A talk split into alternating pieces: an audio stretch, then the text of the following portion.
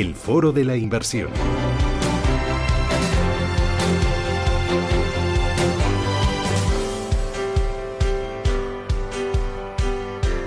Y hoy en el Foro de la Inversión vamos a poner de verdad las luces de largo alcance. Vamos a mirar a la próxima década, de aquí al año 2030. ¿Y con quién? Con Mario González. Mario, ¿qué tal? Buenos días, bienvenido. Buenos días, Susana, bien hallado. Y con Álvaro Fernández Arrieta. Eh, Álvaro, ¿qué tal? ¿Cómo lo llevas? Hola Susana, ¿qué tal? Muy bien. esperando que acaben los días lluviosos. Sí, Álvaro y Mario son directores, codirectores de desarrollo de negocio de Capital Group en Iberia. Em, oye, eh, eh, esto yo sé que es un trabajo muy complicado. Yo incluso he visto alguna serie de estas en Netflix que hablan de cómo va a ser el futuro en los próximos eh, años es similar, aunque algunas cosas ya se están cosechando. Vosotros desde Capital Group, ¿cómo, ¿cómo, lo veis? ¿Cómo, ¿Cómo lo dibujáis? Pues Susana, recordamos siempre a los a, tus oyentes que a la hora de invertir es muy importante estar bien informado. Nuestra pequeña herramienta, nuestro pequeño granito de arena es como sabes esta web que tenemos capitalideas.es y ahí ponemos pues un poco los artículos y la visión de nuestros gestores que como sabes pues tienen mucha experiencia. Hemos hecho una hace unos días que básicamente habla de esto, que es cómo es el mundo en 2030 y un poco cómo invertir en la próxima década. Y como bien decías, pensamos que siempre hay que mirar a la hora de invertir no justo, pues hay que mirar un poco al bosque, no no no a los árboles.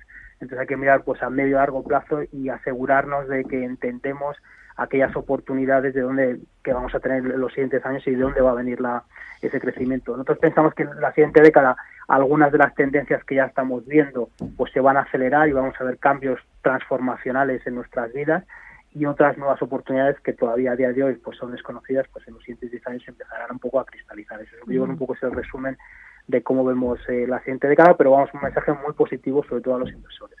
Eh, por ejemplo, entre las cosas que decías que eh, ya son tendencia y que incluso se están acelerando con la pandemia, tenemos el tema de los pagos digitales, que no sé si llevará consigo una extinción del pago en efectivo. Quizás mis nietos digan las monedas, las pesetas, los euros, eso que era, ¿no?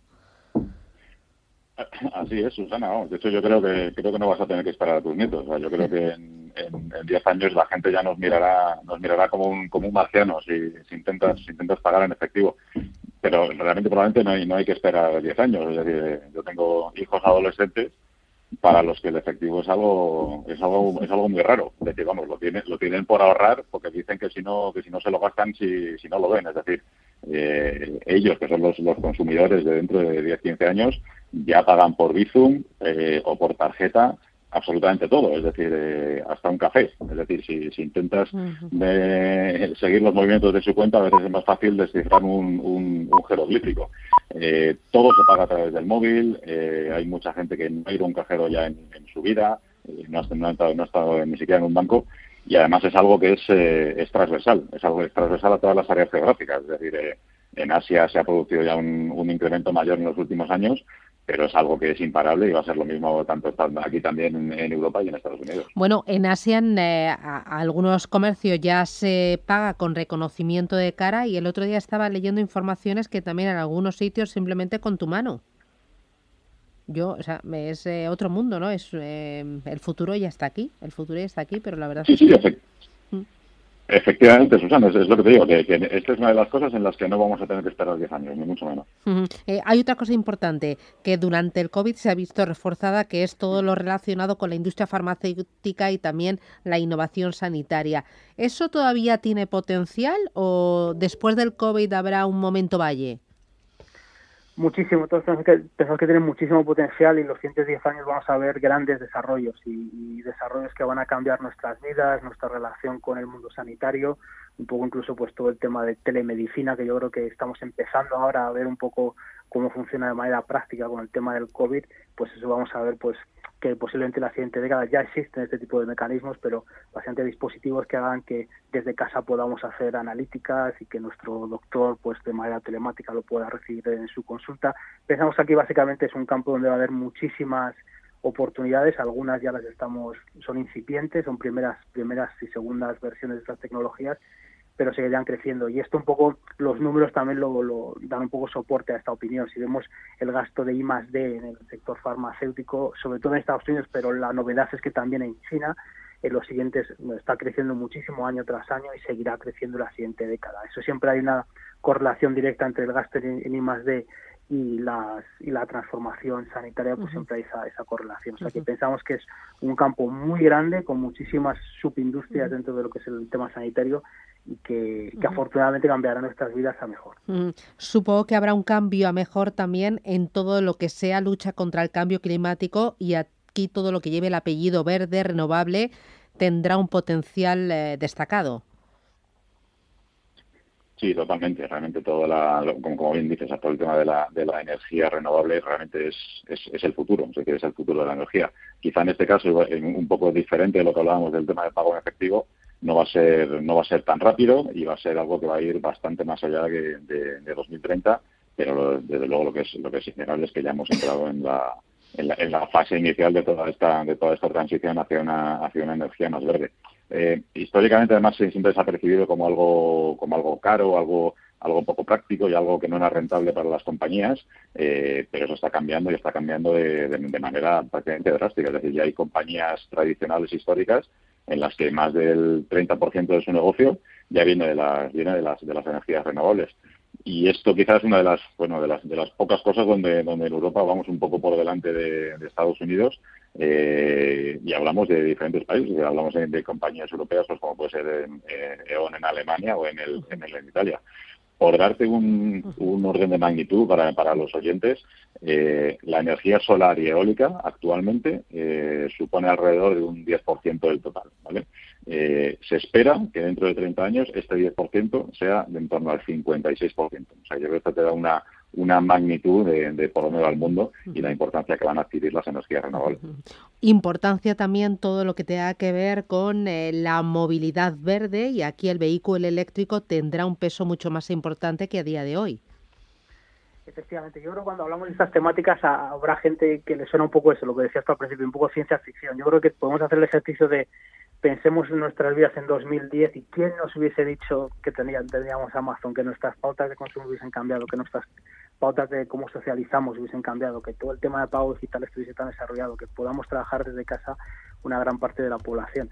Un poco, vamos a hacer este ejercicio hacia adelante. Y cuando hablamos del, del coche eléctrico, también un poco, pues, mucha parte de la población, pues es un poco ciencia ficción, es algo para ricos, es algo que, bueno, sí hay algunos, pero no, pero no es algo que es excesivamente eh, común. La verdad es que es una oportunidad con que nosotros estamos, pues la verdad es que pensamos que es una oportunidad grandísima. Orden de magnitud, como os comentaba Álvaro, hay 1,5 billones de coches de flota a nivel global que hay que transicionar de, motor tradicional de combustión a motor eléctrico o tras otro tipo de otro tipo de, otro tipo de energías. Vemos que esa transición nosotros pensamos que este mercado año tras año, de aquí a los siguientes 10 años, va a tener un crecimiento de un 28% anualizado. Es una barbaridad, hay muy pocos mercados en los que, los que podamos asegurar que hay ese tipo de ese tipo de crecimiento. Y al final ya sabemos todos que todo depende mucho del coste. ¿no? Si al final te ponen dos coches y más o menos más prestaciones, pues muchísima gente, pues como es normal, se va pues por el tema el tema del precio. Lo que vemos aquí en el tema eléctrico sabemos que es la batería. Un dato muy interesante, el precio de las baterías en la última década ha bajado un 90%.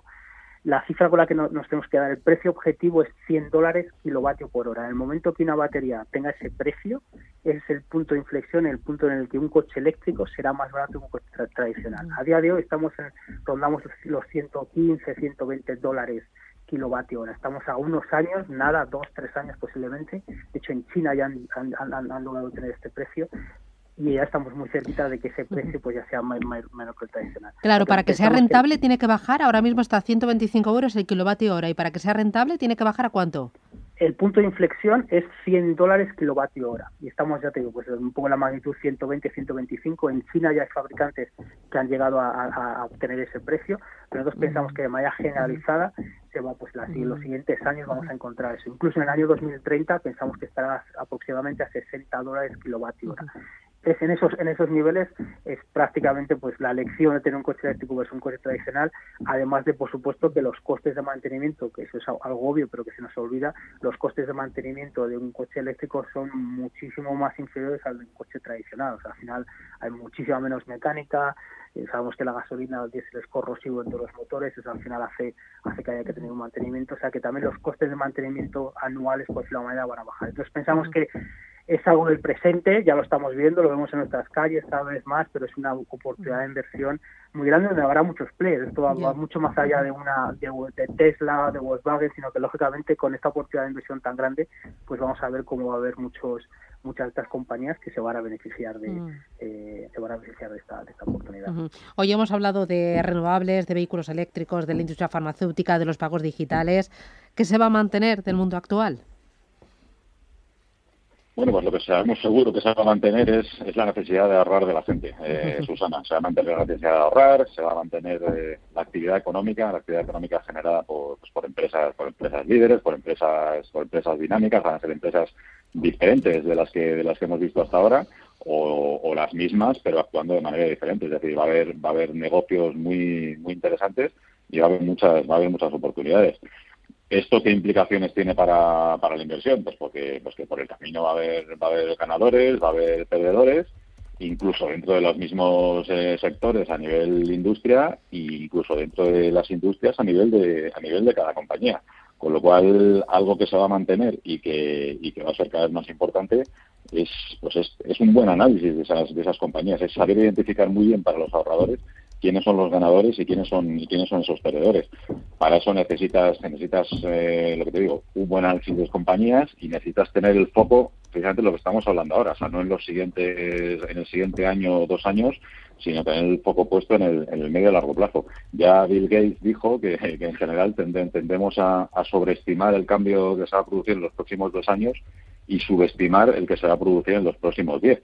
Eh, con lo cual es, es muy importante tener un foco puesto en esto.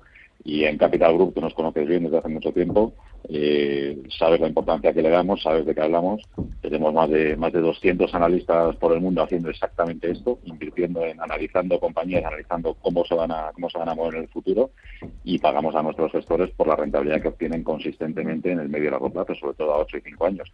Con lo cual eso es lo que no eso es lo que no va a cambiar, la necesidad de los ahorradores y la, la necesidad de tener gestores activos que analicen muy bien las compañías y sepan identificar quiénes van a ser los ganadores y los perdedores para los ahorradores que hay detrás de los fondos. Oye, ¿se mantendrán los conciertos de Bruce Springsteen, Álvaro, que yo sé que te gusta mucho? ¿Seguiremos? Hombre, esperemos, que sí, esperemos que sí. Que aguante, ¿no? que aguante. y, espero verte, y espero verte en el próximo. Oye, pues ahí tenemos esas propuestas, esas ideas de inversión, ese mundo que está cambiando. Somos unos afortunados porque lo estamos viviendo, lo estamos contando y somos afortunados porque tenemos eh, con nosotros una palanca muy importante que es el ahorro con el que podemos participar en esa transformación. Me quedo con las propuestas, con las temáticas y sobre todo con eh, ese Capital Ideas, esa joyita que habéis creado, que es un portal donde dais información, donde dais contenido de calidad y donde hay propuestas claras e ideas eh, de futuro y de inversión con sentido y con cabeza. Muchísimas gracias, Mario González y Álvaro Fernández. Eh, ¿Podemos escuchar algo de Bruce Sprinting? A ver si tenemos por ahí. Le hacemos ahí un poquito la ola a, Álvaro, que yo sé que le gusta. A ver, cómo le está buscando el técnico. Eh, mira, a ver si lo encontramos. Oye, yo no sabía, ¿eh? Tus gustos. ¿no? Pero bueno. Oye Álvaro, que mil gracias. Y Mario, lo mismo. Un placer. que estupendas ideas, argumentos y, y nada, nos vemos pronto. Gracias. Gracias. Adiós. Chao, chao. Gracias, Susana.